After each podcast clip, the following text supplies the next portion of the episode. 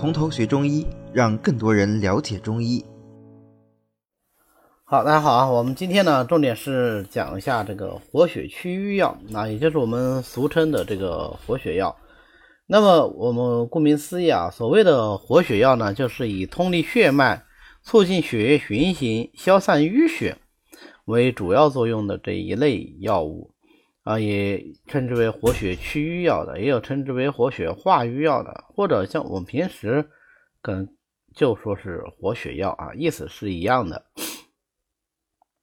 那么这个活血祛瘀药呢，它的功效也是非常的单纯啊，就是用于各种淤血症啊，书上说是什么血行不畅、淤血阻滞啊，这当然不错啊，但是其实不用那么复杂，就是治疗各式各样的淤血。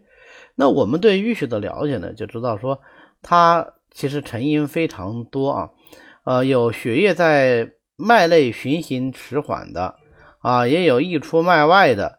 或者是干脆已经形成了淤血的，那么这个都统统都称之为淤血。那么淤血症主要什么表现呢？它最典型的表现当然是疼痛，因为有淤血的话，经络就必然不通嘛。经络不通，那么不痛则痛，那所以会有疼痛的表现，这是它最典型的症状。那么淤血引起的疼痛主要特点是什么呢？呃，刺痛，而且这个刺痛啊，它的疼痛部位是。固定不移的啊，就是呃，如果说它哪痛，它这个位置就一定就只是这儿，它不会变来变去。而且一般来说，淤血引起的这个疼痛啊，它的部位相对来说范围会比较小一点啊，因为固定，所以相对来说它这个位置也显得比较狭小。所以曾经有人说啊，但是怎么去区别是气滞引起的疼痛还是血瘀引起疼痛呢？啊，很简单。如果病人是用手掌啊来指这个方位的，那往往就是气滞的疼痛；但是如果他是用手指来指这个疼痛部位的，那很可能就是淤血疼痛了。这个可以作为一个参考。那实际上，当然不是所有的淤血都一定会见到疼痛。它另外一个典型的表现呢，就是它淤血为有形实邪啊，所以它往往表现为这种肿块啊、包块，或者干脆就是血肿。啊，比方说我们拿锤子锤钉子啊，一不小心锤到手指头上，锤一个小血小血泡啊，那这个就是典型的一个淤血。呃，这种有形的肿块呢，可以是我们在体表就很容易看到的啊，甚至颜色就是青紫的，也可以是体表看不到的啊，深藏于体内，但是通过其他方式可以感知到的。嗯，比如说可以用手触摸到啊，你用力按，你可以摸到它啊。位置相对固定，那么也可以是通过其他的一些检查手段，嗯，比如说我们现在的这种影像学啊，你可以看到有包块，那也很可能，那那不一定啊，不一定就只是淤血，但也很可能是淤血引起来的。淤血的第三个特点呢，就是血块，血块可以说是淤血最直接的证据啊，尤其是在出血的时候啊，看到有大量的这个血块，那么我们说，哎，这是一个呃。淤血引起的出血，或者说出血以后又继发了淤血，淤血和出出血啊这两个症状它是可以相互的影响的。那还有的时候呢，这个血块不一定是只见于这种出血的情况，可能它并没有明显的这种出血症，但是在它的这个分泌物或者是排泄物里面可以看到血块，那这也可以成为一种淤血的见证。啊，你比如说。啊，小便颜色虽然比较清亮啊，但是在清亮的小便里面，你可以看到有这种大小不一的血块。那我们认为这也是一种淤血的表现啊，所以血块是淤血最直接的表现。那最后一个呢，也是我们最常用来判断淤血的呢，就是各式各样的瘀斑瘀点。其实瘀斑瘀点呢，就是我们肉眼所及范围内啊那个地方有淤血的最直接证据。但是我们看到了瘀斑瘀点。是不是说就只有看到的这个地方有淤血呢？那就不一定，它很可能是全身淤血状态的一个反应。尤其是我们在看舌的时候啊，舌质的青紫啊，或者是舌体或者舌下络脉，或者是舌下出现的这种紫纹、紫斑、紫点啊，那么它可能反映的是有一个全身的淤血啊，不是说只有舌头这里啊出现有淤血。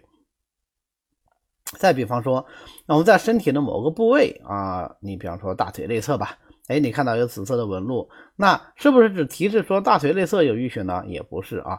那么我们根据它的经络循行，就可以判断说，它可能在某一条或者是几条经脉有淤血啊。比方说是足少阴肾经上有淤血，或者是足厥阴肝经上有淤血啊，以此类推。那么总结一下呢，淤血的主要特征就是疼痛、肿块、血块、瘀斑、瘀点啊。那么根据这四条呢，嗯。我们就能够判断出来啊，这个人到底有没有淤血。如果有淤血，那他可能就需要用到我们今天要讲的活血化瘀药啊，也就是简称的活血药。那么活血药的药性特点是什么呢？首先，它从五味上来说呢，以辛味、苦味、咸味最多见。呃，活血药多辛味，这个很容易理解啊，就跟我们理气药多辛味是一样的，因为辛本身有散的作用嘛。那这个辛散的作用，当然。呃，既能够散气，也能够散血。而苦味呢，主要是因为有降泄的作用。这种苦能降泄的作用，也能帮助我们血脉的通行。啊，咸，咸也是我们这个活血药一个非常重要的呃特性啊。为什么咸味可以活血呢？主要是因为咸入血脉啊。啊，咸入血脉以后有软坚的这个作用，它使这个淤血软化，那不就是有一定的活血的这个作用了吗？再还有一个就是有大量的宠类药啊，它本身有这个馊替经络以活血的作用，而这些宠类药呢，它往往也是咸味的啊，所以活血药以辛、苦、咸为主要的味的特点啊，五味的特点。那从性上来说呢，多数的这个呃活血药啊，它的四气上来说。都是以温热为主的，以温热这个药性为主，这也很容易理解啊，因为血得热则行嘛，或者说血得温则行。温热性质下呢，这个血液循行它会更加的通畅啊，循行会更加的加速，这个当然就是有助于我们活血化瘀的。那这个也不能一概而论啊，为什么呢？因为我们知道，呃，除了寒邪凝滞的时候容易导致淤血啊，这个时候我们也要。除了活血化瘀药以外，还要配上一些温里驱寒药啊。那除了这种情况以外，血热是不是也容易引起淤血啊？对，那血热为什么会引起淤血啊？对，热邪能够灼伤津液啊，如果血分有热的话，它灼伤血中的津液，那个血是不是变得更加的粘稠了？粘稠的血液当然循行起来就更加的困难啊，这是一方面。那另外一方面呢，血得热则行，但是如果是热邪太盛，这个血流啊跑得太快了也不好。为什么？对，它容易溢出脉外。那么一出脉外的话，离经之血即为瘀，这不就形成了新的淤血吗？所以血热症往往也容易产生淤血。那这个时候，我们除了活血化瘀以外呢，就要再配合一点清热凉血药。那如果是风湿痹痛啊，风湿痹痛当然是我们身体肢节疼痛的一个最主要的啊病机。如果是风湿痹痛的话，这个经络必然是阻滞的，经络阻滞，那它可能就兼有淤血症啊。这个时候我们可能要用活血药来治疗。但是由于风湿痹痛而引起的经络阻滞，我们要治病必求于本啊。我们知道这个痹痛呢，它是由于风寒湿三气杂质而引起来的，我们就必须要怎么样？哎，要驱除引起这个痹痛的风寒湿邪啊。我们要配伍一些祛风湿药。如果这个淤血，根本就是跌打损伤啊，由这些外伤引起来的。那除了活活血以外，我们要还要行气合营。行气这个很容易理解啊，因为那我们在活血的同时，要活血不忘行气，行气不忘活血嘛，对不对啊？行气本身就能够帮助我们活血，因为呃，气本身就是血液循行的动力之所在。那为什么叫合营呢？啊，什么叫合营呢？银其实就是血的意思，合银你可以把它理解为就是合血。合血的意思就是你不能光一味的活血，因为跌打损伤可能同时它还伴有血虚啊，同时可能还伴有局部的红肿热痛，还有血热。那我们要养血，要凉血，当然。也要活血啊，那这个呢就是合血。所以在治疗跌打损伤的时候，除了要用活血药以外啊，用一些活血定痛药以外，我们还要配伍一些行气合营的药啊，既要行气，也要养血，还要凉血，根据病人的具体情况来进行决定。如果是气血瘀滞啊，痰湿阻滞啊，气血津液相互搏结啊，形成了真假痞块的话，那光用活血的方法是远远不够的啊。我们除了活血以外，就还要再加上化痰、软坚、散结，甚至一些通络的药。当然，通络的药有很多本身也就是活血药的，也就是一种活血药啊。啊，请注意啊，通络跟活血不一样。通络是指络脉通畅，那么使络脉通畅，既有血的这一份，也有气的这一份啊。所以很多通络药它其实也是一个行气药啊。比方说我们前面讲的什么葱柏呀、呃蟹白呀，它都是非常好的通络药。当然也有很多通络药它是活血药。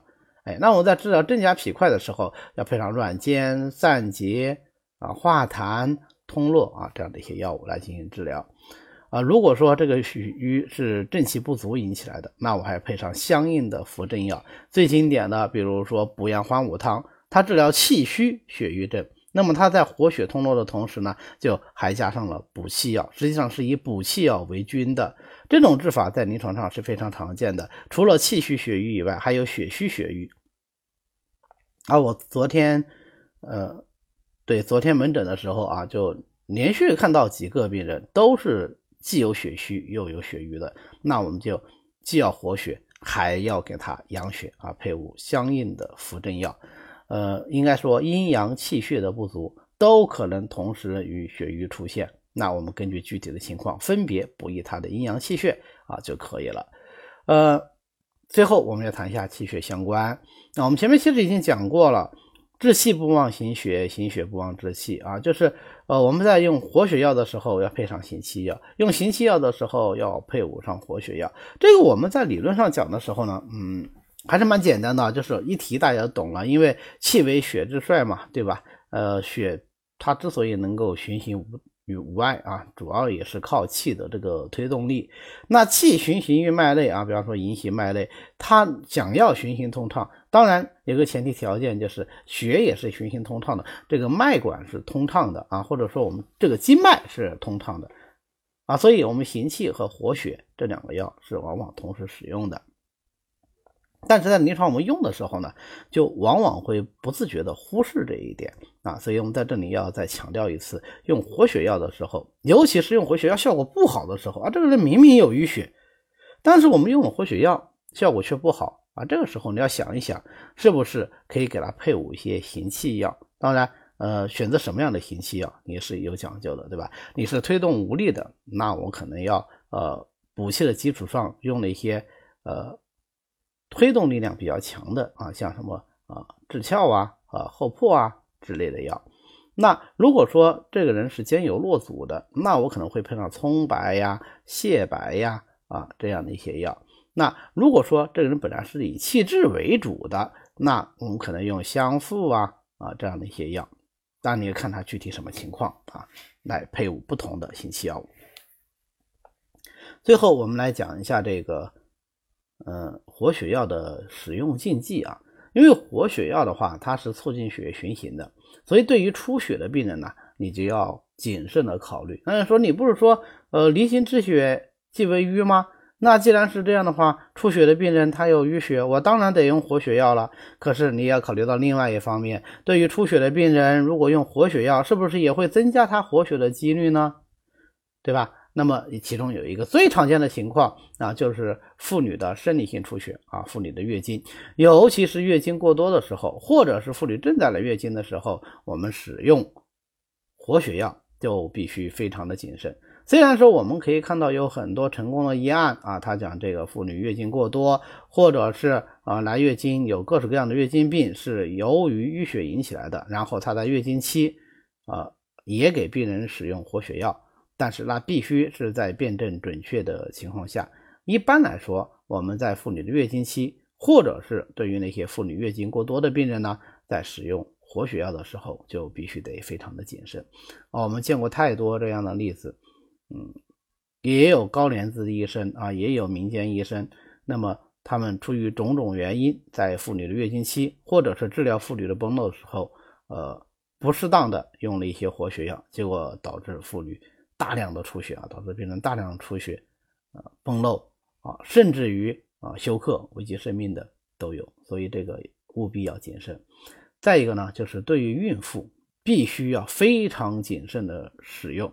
我们其实，在《内经》里有句话叫做“呃，有物无允，亦无允也”，其实主要就是指了对于孕妇啊，呃，使用这些活血药或者是攻伐药啊，能不能用？那有物无允，亦无允也，就是说啊，那可以用啊，就是既然他得了病都没有把这个胎呃影响。堕下来，那么我用治这个病的药，那当然也不会堕下来。话是这么说啊，但是你又如何保证你的这个辩证就是一定准确的呢？啊，那么这个妇女的孕妇肚子里毕竟是一个很脆弱、很脆弱的小生命啊，一旦辩证不准，那么你对孕妇用这种活血药，可能就会产生严重的后果啊，流产的风险是非常之大啊。所以我们是话分两头说，一边。我们说，呃，对于很多孕妇的这个胎动不安，或者说孕妇的这种人生病，它是确实是由于淤血引起来的。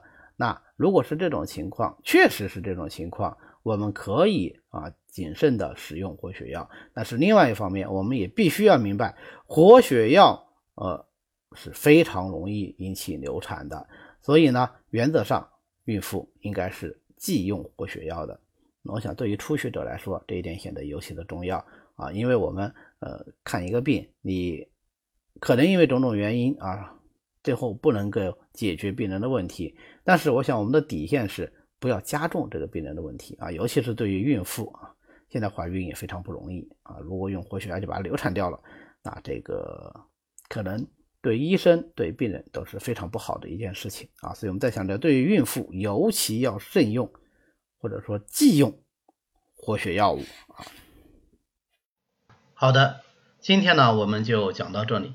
为了方便大家和其他喜欢中医的朋友一起来学习和讨论中医知识，欢迎大家扫描下方的二维码。那么我们下次再见。